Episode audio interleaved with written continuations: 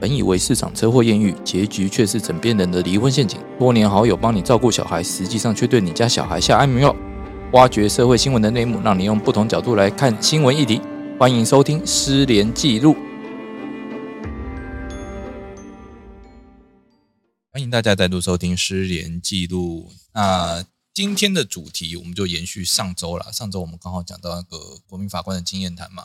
哦，那这周刚好安安律师康复回来了，恭喜 嗨，他大家。 好，恭喜恭喜我成为新人类回来 喽。对对对对，但是呃哦天然，第我们四的次我们的施律师他换他嗯 肾有进医问院题了是不是？肾有问题，对一个男人这样讲好像不太好。 对对对，他他哦好，没关系，我们不要讲这 个人的东西，我们要帮你理清的意思啊他会很后悔，说这一集怎么没有来，就被我乱讲。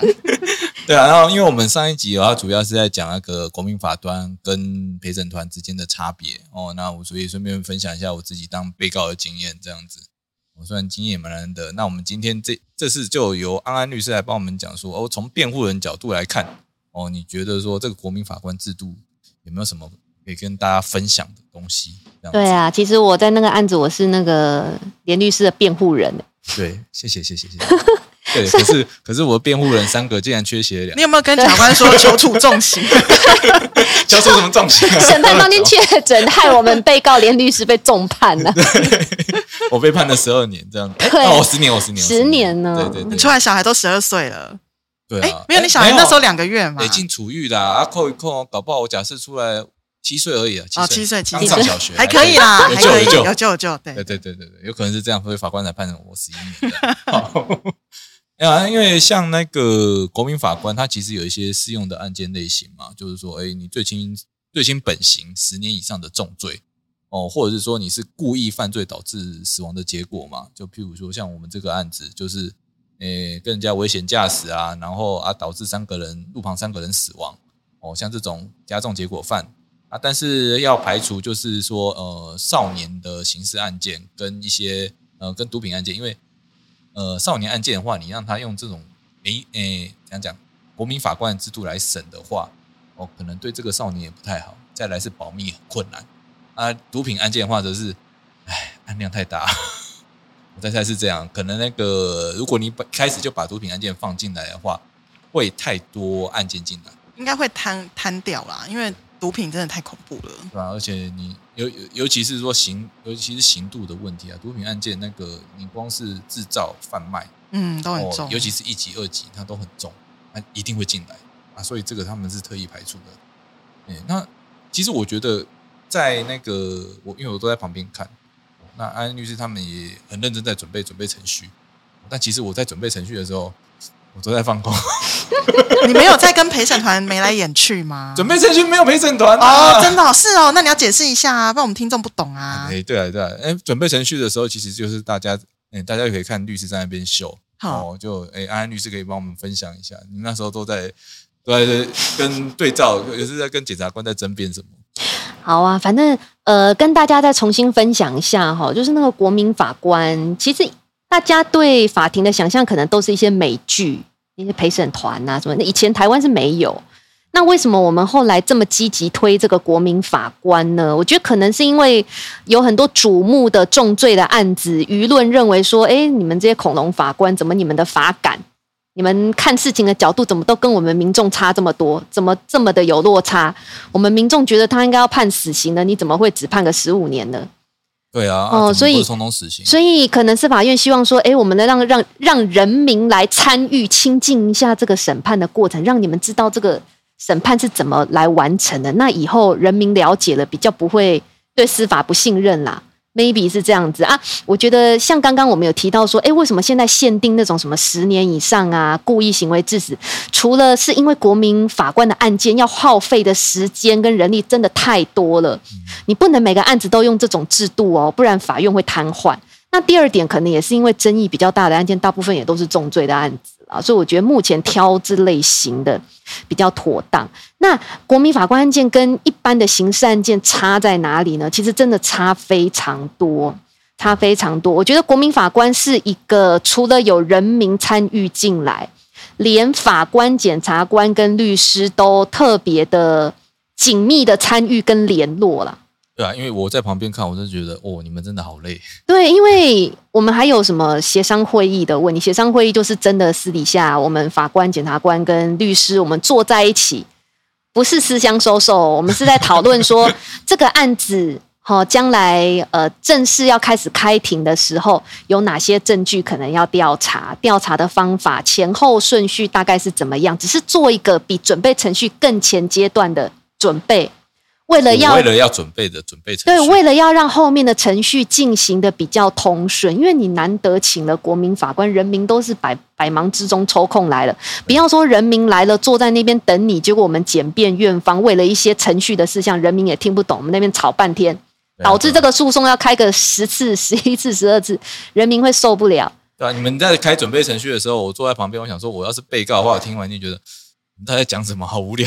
对啊，因为其实一个案子审理有包括事实，大家有没有争论嘛？事实没有争论，可是到底要用哪个法条比较合理？要用这个轻的比较合理，是重的比较合理？这个也必须要去先去厘清，说我们将来开庭要讨论哪些法条嘛对。然后还有到最后要判我们连律师多重呢，对不对？他有没有一些自己的对自己有利的，比如说以前的奖状啊、得奖的奖状 啊、好人好事的扶 代老表太太过啊，马路，是不是有很多这种证？证据要调查？我就们发是现都没有。是不是我们要先知道一下，我们 有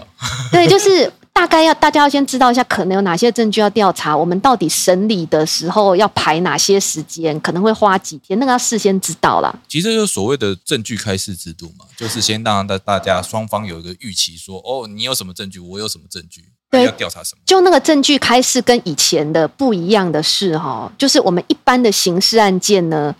检察官起诉之后，我们律师或被告马上就可以去法院申请阅到所有的东西了。嗯，对，就一本厚厚的就证是据，一本厚厚的。然后呃，整个案子移给法官的时候，通常也都证据也一并哈一堆卷，连同起诉书一起给法官。可是国民法官案件不一样，我我们可能起诉只拿到几页的起诉书而已。对，然后可是上面会有清单这样子。对，可是证据连法官第一时间也还没看到，证据都在检察官那边。那有一个程序叫证据开示啦，你们看美剧可能也会听到证据开示，就是原则上证据起诉的证据都还是在检察官那边，那他要在一定的期间内把这些证据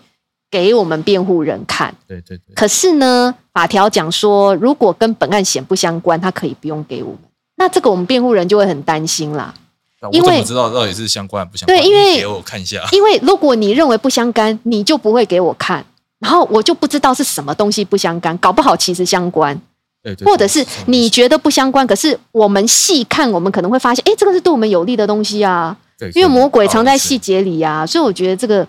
好像我有点不放心，但是当然，因为我们之前都是模拟的，模拟的检察官他们都会很真诚的把所有的资料给我们。目前好像很少检察官去隐藏的了。因为美剧都会有演嘛，有些东西就是被检察官暗砍起来嘛，然后那个东西就不让我们看到，然后都是律师去透过他的调查权查到这些东西之后，然后再拿出来在法庭上。对，当然我们法条也有规定说，如果我们辩护人真的有发现一些证据，我们觉得他没有开始，我们是不对的。当然，我们可以在程序上去主张对。可是法条规定是这样规定啦，不知道说实际上开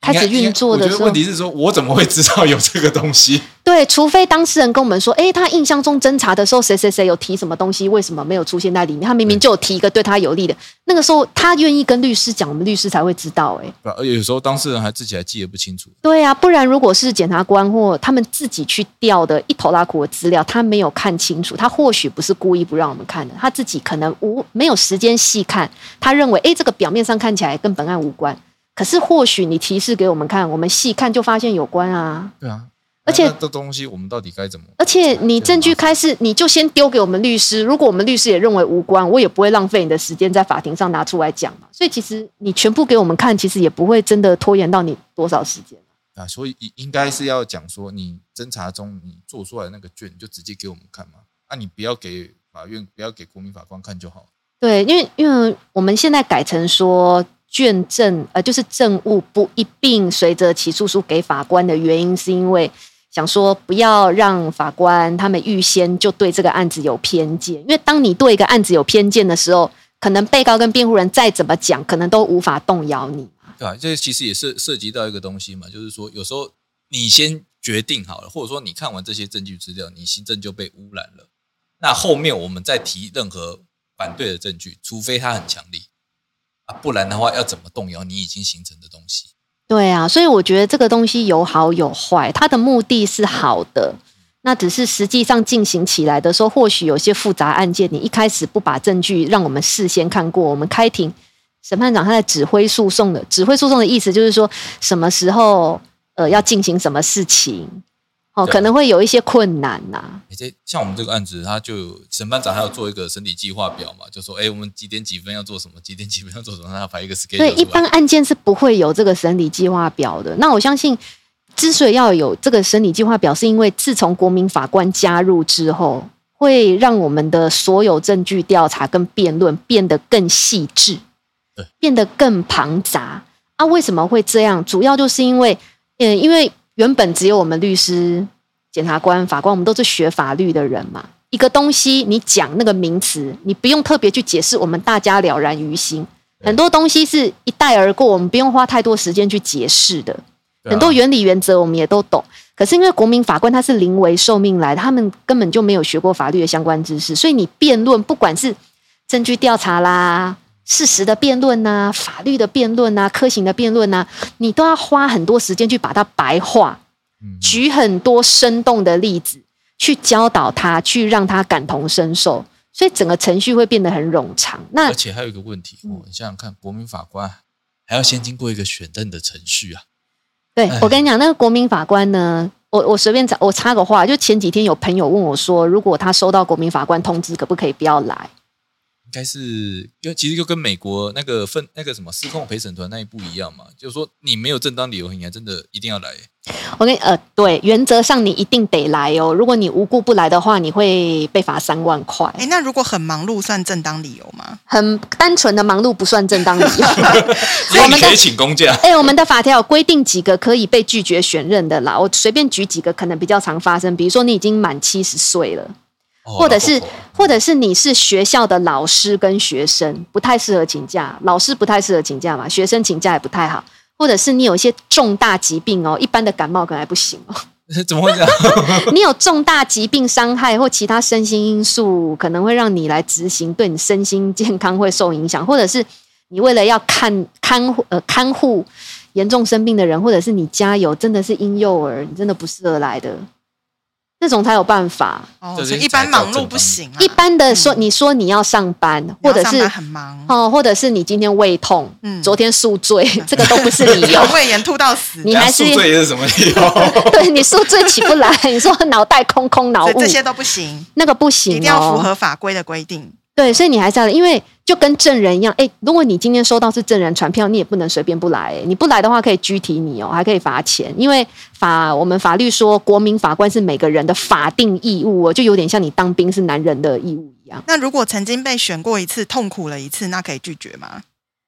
呃，有承认国民法官未满五年可 以，所以国你家已经被荼毒过一国家就说五年内有被荼毒过一 次，我你就可以第六拒绝年，开始，你可能又要再重新来一所 次以。每五年一次这样了解。 对，那你知道吗？因为国民法官一次捞是先捞好几个来，但是真正可以坐上法庭是六个人。还有两个被被被对，还有两个哎，那被如果曾经是备位呢？我可以因为我曾经哎备位也我也拒是绝吗被位也算曾经是被位未满五年，也是吗？也是也可以吗拒绝哦，因为被位其实还是会参与整个程序他啦。只是哦不了解讲话而已。对对对，李长律师哎要为普罗大众问清楚，很好对，，哦我跟你讲，如果今天各位听众，如果你有不小心成为被告，你一定会不希望你的国民法官是一个有偏见的人。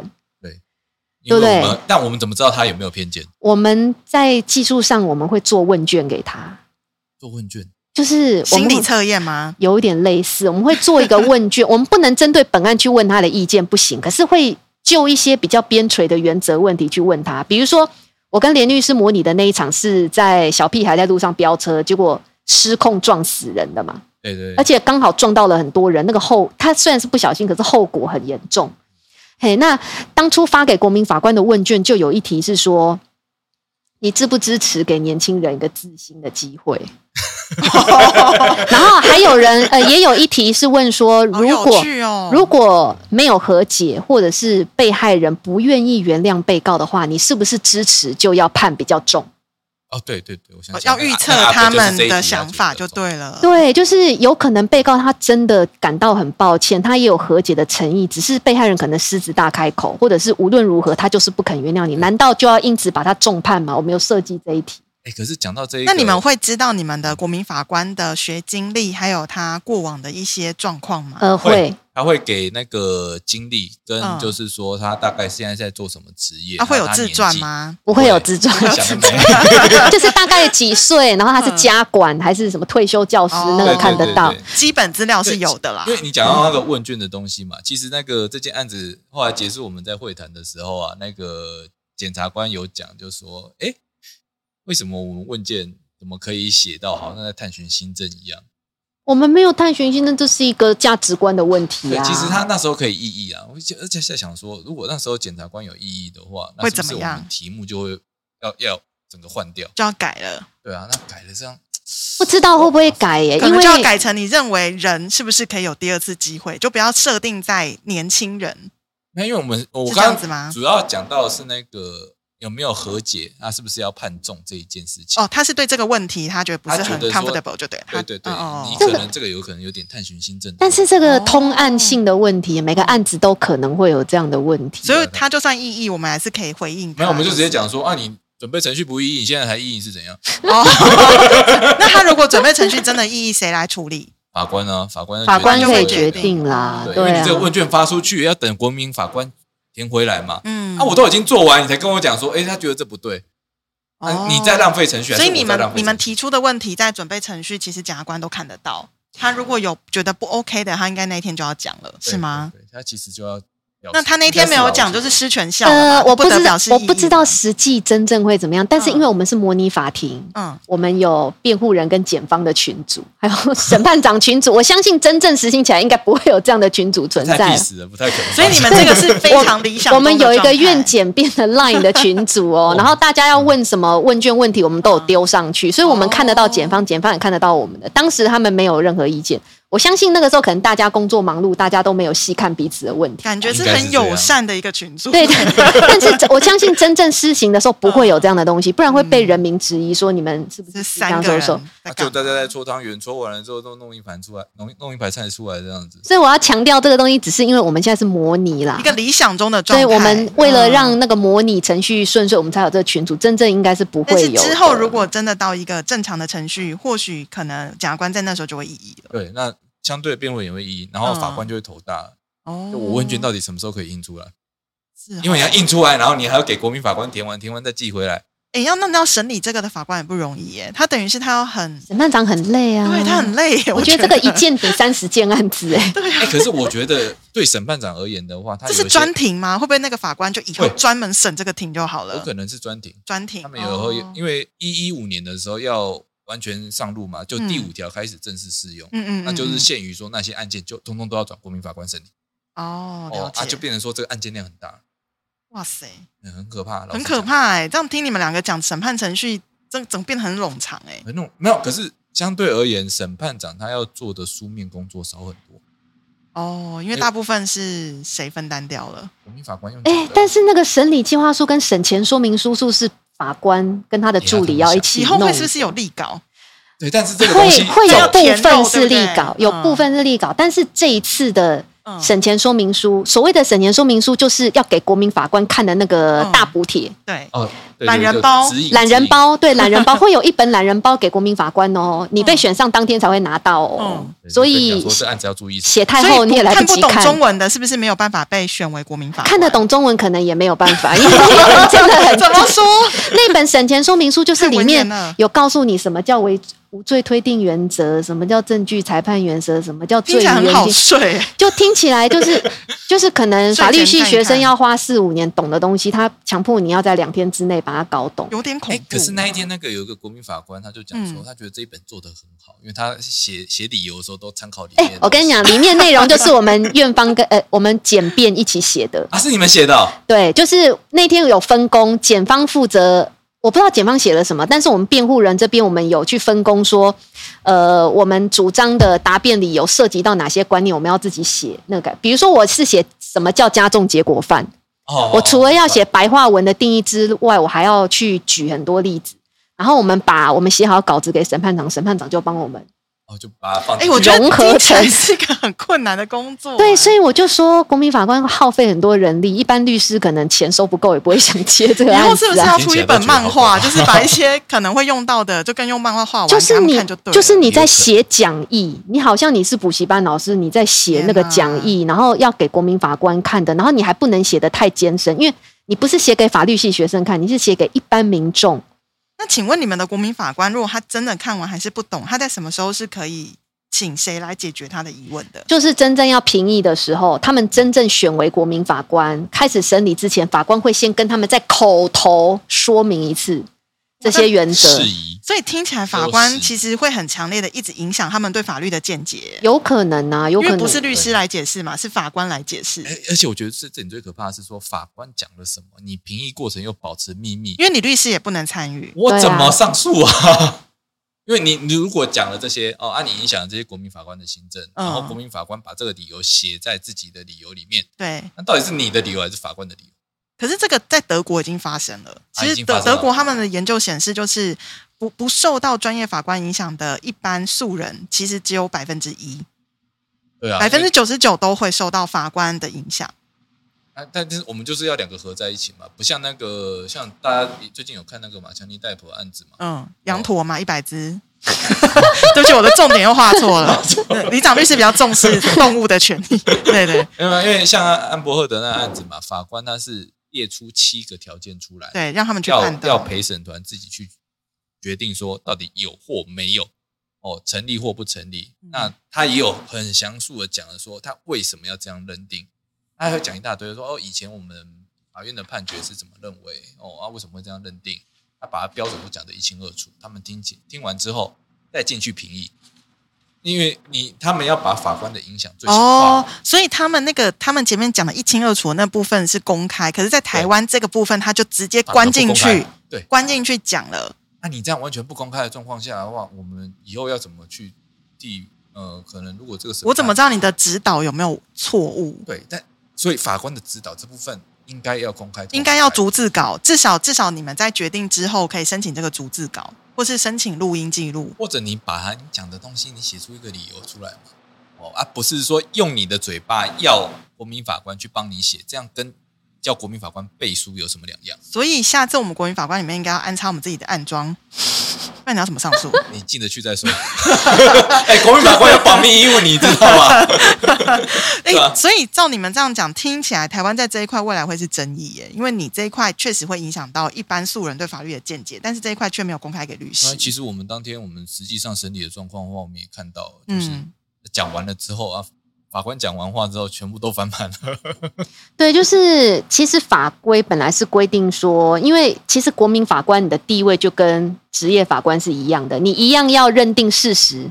一样要决定要用哪个法条，一样要决定最后要判多重嘛对。那法条原本是规定说，评议的时候呢，每个国民法官就是依序的去让你表示意见，比如说。比如说，李长律师是国民法官好了，那李长律师好，你开始讲，你认为事实要怎么认定，然后你认为要用哪个法条，你认为要判多重，感觉是一个申论题，开放性的让他好好的讲完他自己的意见，你知道吗对？对原本应该是要这样子。其实评议，我们那一场的评议刚开始的时候，也大致是这样。可是我们那个法官还是有列一个表格给他们。哦，有啦有了，让他们勾啦，对对对但是反正每个人，我们那一场国民法官素质还算不错，嗯他们真的都有认真看审前说明书，也都每个人都讲得出一套他为什么这样认定。可是大家都讲完一轮之后，轮到法官讲了。法官讲了之后，你就很明显感受到大家就会被他吸引着走，你知道吗？对，因为整个气氛就完全改变了。他们对一讲完之后，他们就觉得说，哎，好像讲的真的很有道理。对，就是我们这种国民法官或陪审团最忌讳的就是会不会有一个权威意见去影响大家。就所谓意见领袖，，对，这个意见领袖有可能是其中一个国民法官，或者是法官他本人，职业法官他本人。那我相信这类案件，不管在哪个时空背景，还是哪一个国家，永远都会存在。你可能没有办法完全剔除它，因为本质上就是一群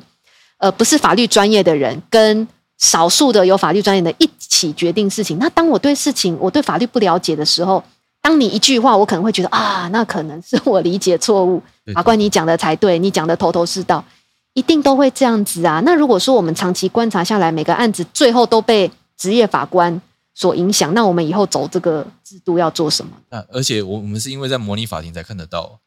正式上路之后我们可是看不到这个状况。对，就是说，如果倘若以后有一个案子好了，我讲边际案例，不见得有法官会这样。如果说有一个案子，每个公民法官诶都有自己的想法，都很好，最后审判长他非常的强势去纠正每个人说，你这个法律概念也不对，你那个事实认定也有问题，我认为应该是怎样，就应该要这样判。如果今天有法官敢这样子干的话，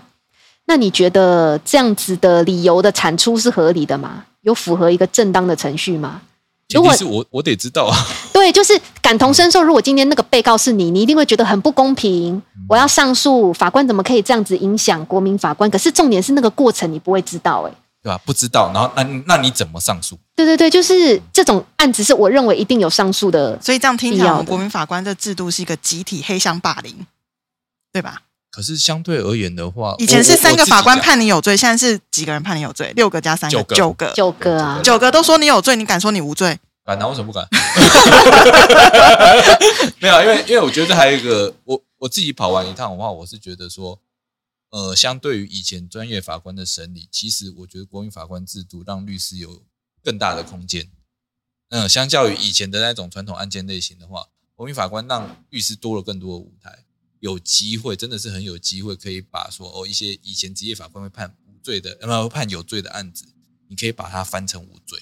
对，其实不一定国民法官一定会重判啊。其实，在我们那一场，